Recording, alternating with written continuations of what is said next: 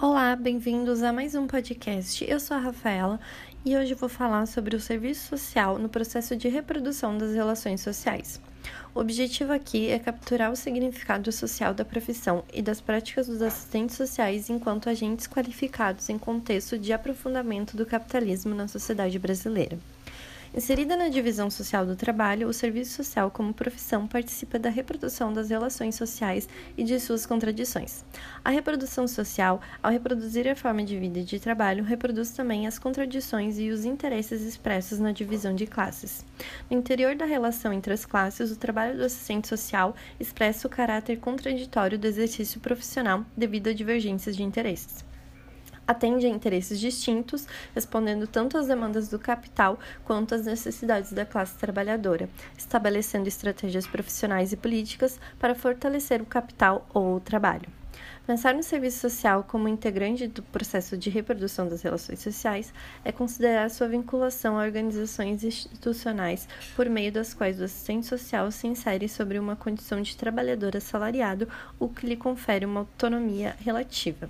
Sua atuação na reprodução das relações sociais é por meio dos serviços sociais que são previstos nas políticas gestadas e geridas pelo Estado. Logo, a funcionalidade do serviço social na reprodução das relações sociais se efetiva pela atuação dos profissionais através dos serviços de assistência social. Nesse movimento, além da reprodução das relações sociais, também são reproduzidas as contradições que lhes são inerentes que se expressam na vida cotidiana. As políticas sociais e os serviços sociais, mesmo direcionados ao trabalho, respondem a interesses da classe capitalista que controla o Estado. Sua funcionalidade é de integrar a população assistida à sociedade. Ainda inserido na reprodução das relações sociais e também de suas contradições, o serviço social atua na reprodução do controle social e da ideologia dominante. Sobre essa dimensão, o serviço social atua como instrumento auxiliar e subsidiário para concretizar esses requisitos básicos à vigência da ordem social. O avanço das forças produtivas do capital eleva o grau de exploração sobre o trabalho, visto que o capital se nutre da mais-valia apropriada dos trabalhadores, ao passo em que se desenvolve as relações de exploração e dominação, também se desenvolve a maturidade política e a consciência de classe dos trabalhadores. O capitalismo, para garantir a aceitação da ordem do capital, recorre a outras formas e mecanismos que auxiliam na integração do cidadão e na dissipação de tensões sociais como formas de controle social.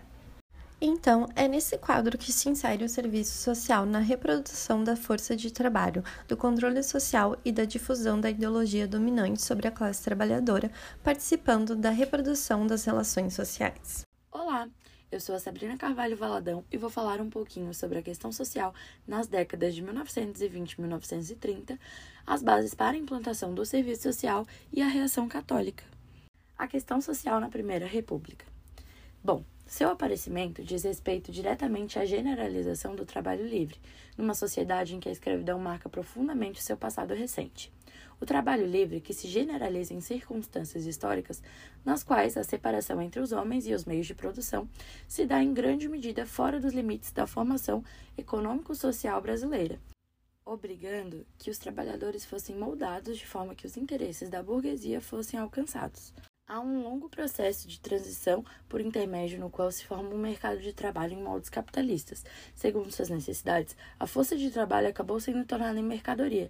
A manutenção e a reprodução por meio do salário está a cargo do próprio operário e da sua família, a qual vende sua força de trabalho para garantir sua sobrevivência vinculada ao mercado de trabalho dominado pelo sistema capitalista e o capital. Tal forma de dominação que levou a classe operária ao pauperismo em todos os sentidos imagináveis, físico, emocional e moral. A exploração abusiva a que é submetido capacidade vital, afetando a luta defensiva que o operariado desenvolve, aparecerão em determinados momentos para o restante da sociedade burguesa como uma ameaça a seus mais sagrados valores, a moral, a religião e a ordem pública impõe-se a partir daí a necessidade do controle social e da exploração da força de trabalho. As leis sociais, que representam a parte mais importante dessa regulamentação, se colocam em ordem a partir do momento em que as terríveis condições de existência do proletariado ficam definitivamente retratadas para a sociedade brasileira por meio dos grandes movimentos sociais desencadeados para a conquista de uma cidadania social. Em torno da questão social, são obrigadas a se posicionar as diversas classes e frações, de classes dominantes, subordinadas ou aliadas, o Estado e a Igreja.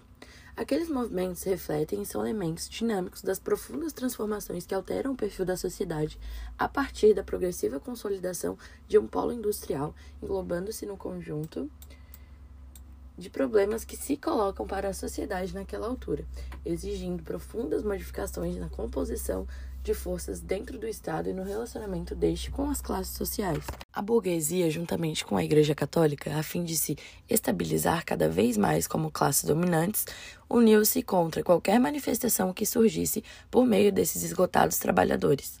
As leis sociais surgem em conjunturas históricas determinadas, que, a partir do aprofundamento do capitalismo na formação econômico-social, marcam o deslocamento da questão social de um segundo plano da história social para progressivamente colocá-la no centro das contradições que atravessam a sociedade. Ao mesmo tempo, a questão social deixa de ser apenas uma contradição entre os abençoados e os desabençoados pela fortuna, pobres e ricos, mas também entre classes dominantes e dominados. A implantação do serviço social se dá no decorrer desse processo histórico.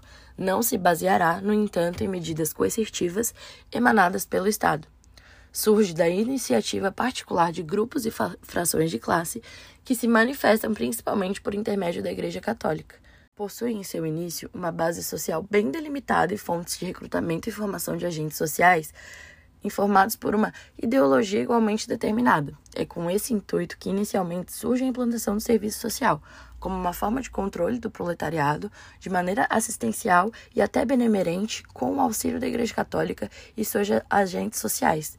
A Igreja se torna pioneira das primeiras escolas de serviço social. Em 1923, a gente vai ter a origem da Previdência Social. Em 1936, a criação da primeira escola de serviço social na PUC de São Paulo. Em 1938, o Conselho Nacional de Serviço Social, CNSS. Em 1942, Serviço Nacional de Aprendizagem Industrial, SENAI.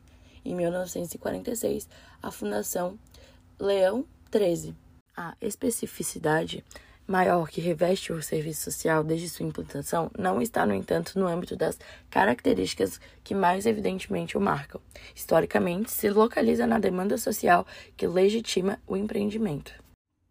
Se as leis sociais são, em última instância, resultantes da pressão do proletariado pelo reconhecimento da sua cidadania social, o serviço social se origina de uma demanda diametralmente oposta. Sua legitimação diz respeito apenas a grupos e trações restritos das classes dominantes, em sua origem, mas logo em seguida ao conjunto das classes dominantes. O Estado tentava negar a existência da questão social, tratando o problema social de maneira individualista. Apenas em 1919 se implantou uma medida que responsabilizava as empresas pelo acidente de trabalho, por exemplo. Com muita luta entre 1925 e 1927, é decretada algumas leis que favorecem o trabalhador. Para aprender o sentido histórico do serviço social, torna-se necessário analisar antes o problema social e o seu aguçamento. Não se pretende, a partir dessa diferenciação, afirmar que as leis sociais e grandes entidades assistenciais, institucionalizadas pelo Estado, possui conteúdo interessada que trazem em seu bojo. Não representam também uma imposição de como se procurará demonstrar mais adiante, marcar a ausência de legitimidade do serviço social. A burguesia tentará impedir de qualquer forma que a classe trabalhadora se estabeleça enquanto classe. Já na era Vargas, buscará o uso da força policial para reprimir essas manifestações sindicalistas. Nessa época, pós Primeira Guerra Mundial, a população mais pobre vivia em condições muito semelhantes a que vimos no filme Dance, Um Grito de Justiça. Então, com essas mudanças políticas e sociais, surge a necessidade das agentes sociais que fizessem essa intervenção entre burguesia e proletariado. A reação católica. Após os grandes movimentos sociais, a questão social fica definitivamente colocada para a sociedade. Há que analisar a posição da Igreja frente à questão social, considerando a Igreja não só como uma instituição social de caráter religioso, mas também o seu engajamento na dinâmica dos antagonismos da classe na sociedade na qual está inserida. A questão social não atrai a atenção das lideranças católicas. Portanto, a religião católica perde sua ampla hegemonia enquanto concepção de mundo das classes dominantes, para a desagregação da sociedade civil tradicional e para o declínio de sua influência a Igreja Católica reage.